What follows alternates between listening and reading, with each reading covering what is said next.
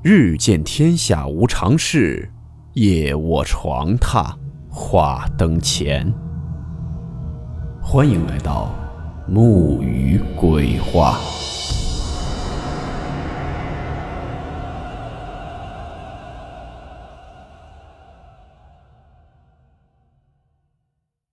大家好，我是木鱼。今天这个故事。是一位网名叫做“魏晋苍然”的网友分享的一个民间鬼宅的传说。故事名称：古宅笑面师。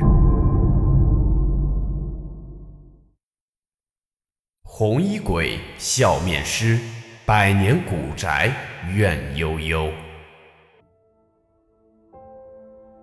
一谈起古宅二字。相信很多人的脑海里会立马涌现出像京城八十一号、上海林家凶宅、封门村鬼屋、南京戴笠楼、江苏扬州螺丝结顶等恐怖圣地。这些地方发生的灵异事件，在无数人心中埋下了恐怖种子，同时也在无数人的心中埋下了好奇的种子，还由此兴起了一股风靡全国的灵异探险风潮。成都龙泉驿区有一个自古便闻名遐迩的洛带古镇，镇子的外围有一间传承三百多年的宅子——叶宅。这间宅子外观看起来很是古色古香、磅礴大气。按理说，这间宅子坐落于国家四 A 级景区，如果用于商业展览，其中的利润想必是不言而喻的。但奇怪的是，这间宅子的主人却将这间宅子空置着，只是每年按时让人修整。据当地的老人说，这样做是有原因的。三百多年来，这夜宅就没有消停过，各种怪事是层出不穷。据传，每一任住在这宅子的人或多或少都遭遇过不干净的东西。由此，关于这间古宅，民间流传着许多的恐怖传说。叶宅修建于清朝的康熙年间，是前朝蜀王府中的一名德高望重的遗老，因不愿当新朝的官员，带着家人外迁到当时较为与世隔绝的洛带镇安家落户时修建的。据传，宅子刚刚落成不久，他一家就因为不肯留辫子头而被扣上反清复明的罪名。全家四十几口人全部被砍了头，宅子也就此被封了。这间宅子被封之后，就时常闹鬼，要么是传出宴会的喧闹声，要么是传出孩子的嬉闹声，要么就是凄厉的哭叫声。虽然没有人因此出现不好的事儿，但是这宅子在当时民信民风的渲染下，可谓是恐怖系数奇高。故而，这间宅子所在的地方被荒废了几十年，导致宅子腐朽的十分严重。后来，雍正皇帝登基大赦天下时，叶宅也是被解禁了，并且被官府用来拍卖。当时，荣城的一名富商看上了叶宅的风水位置，于是不顾当地人的劝阻，在叶宅原有的结构上修建了新的叶宅。哦，这里说一下。那位富商也姓叶。在叶家人住进叶宅后的一年中，那怪事儿、恐怖事儿就一件接着一件的发生了。其一是叶家的所有人晚上睡觉时总感觉有人抢被子，而且第二天醒来总是莫名其妙的睡在床下。其二是家里面的老人、小孩经常生病。家中的几条狗更是不分白天黑夜的叫个不停。其三是叶家在省城的生意处处碰壁，店铺中还莫名其妙的走了几次水，也就是发生了火灾。最恐怖的是，在那除夕团圆夜的时候，家里面的两个姨太穿着红色的衣服，相对着吊死在了正堂的横梁上。后来进屋尸检的两个仵作，连滚带爬的跑出来，告诉管事儿的两个姨太死的蹊跷。他们当仵作几十年，也没见过那么诡异的恐怖场景。用现代话来说，尸体的颈骨都被一下子折断了，但血管和肌肉却还相连，导致两具尸体吊着的时候，头和身体贴在了一起。仵作还说，在那无声无息间这样杀害两个人，这绝非人力能做到的，并且两个姨太的嘴角扬起，呈现出了一种诡异的笑状。这时，管事儿的就想起了有一种说法，是红衣鬼、笑面狮都是那索命的厉鬼。这相对而挂的两具红衣笑面狮，的确是让人汗毛直立，说不定是一种先兆警告呢。管事的下令将两具红衣笑面狮安放在天井中，之后立马将叶家的家主叫过去交代后续的事儿。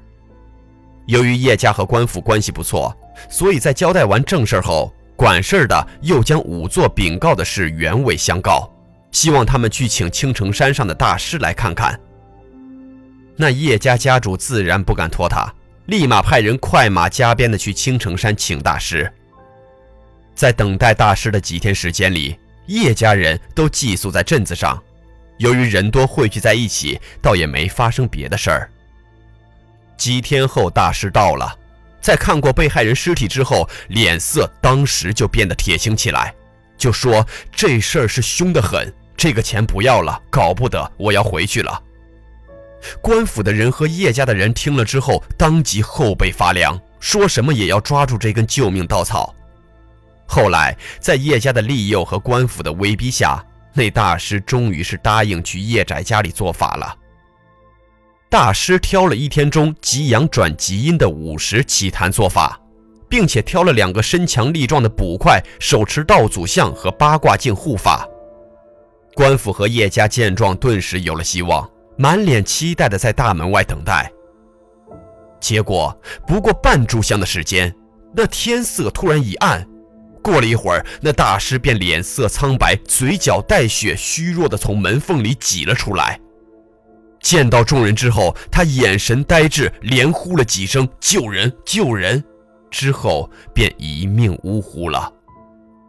当众人急急忙忙操着家伙冲进夜宅后，只见到破碎的道祖像、八卦镜以及大量血迹，两个捕快愣是活不见人，死不见尸。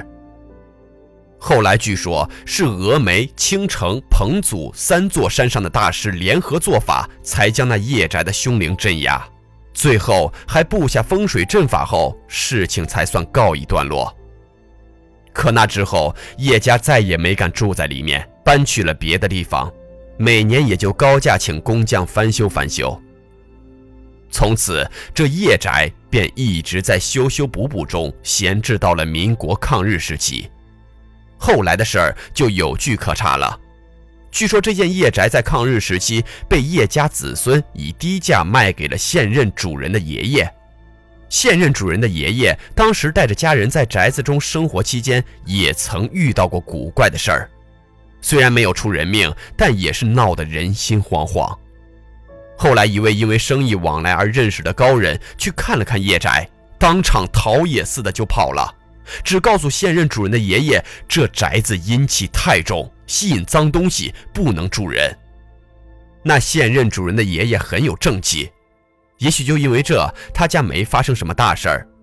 交代后代，这宅子要么卖给懂行的人。要么就留到有懂行的人买，这房子不能开放外界，免得害了人。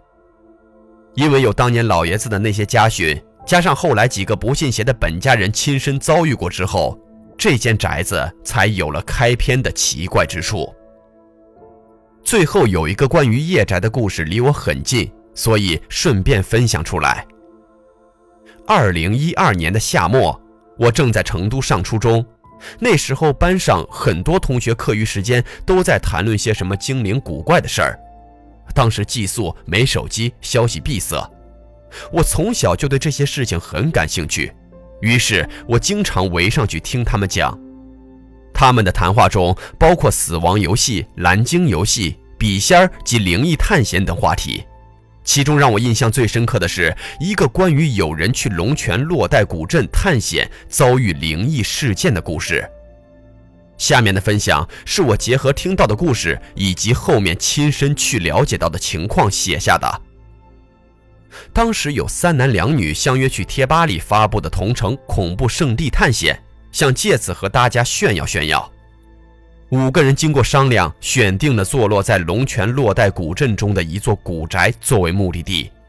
当然，被选中的正是那叶宅。后来听说，那五个人是因为叶宅旁边的守门大爷听见叶宅方向有人尖叫报警之后。被警察从叶宅后面的大片坟地里找到的。找到他们的时候，他们灰头土脸的，神情呆滞，瞳孔放大，浑身发抖，手里抓着土直往嘴里塞。后来贴吧还出现了一篇自称是五人之一的人写的那晚他们的经历，其中有段话我记得很清楚。那段话是这样说的。当时明明走进了叶宅，看到叶宅张灯结彩的，很是热闹，一家人老少开心的吃着饭。我们顿时觉得网上都是编出来吓人的。其中还有一个女生喊了一声，面前跑来跑去的那小孩子。结果那一瞬间，所有的人都看向了我们。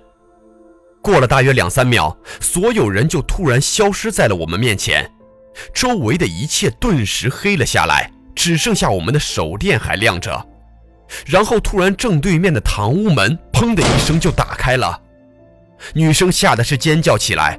我们立马把电筒打过去，结果就看到两个头贴着胸的人面对面的挂在房子中央。正当我们后背发凉的时候，那两个人的头突然诡异的抬了起来。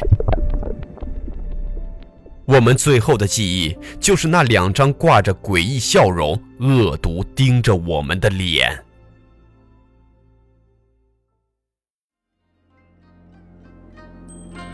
好了，我们今天的故事到此结束，祝你好梦，我们明晚见。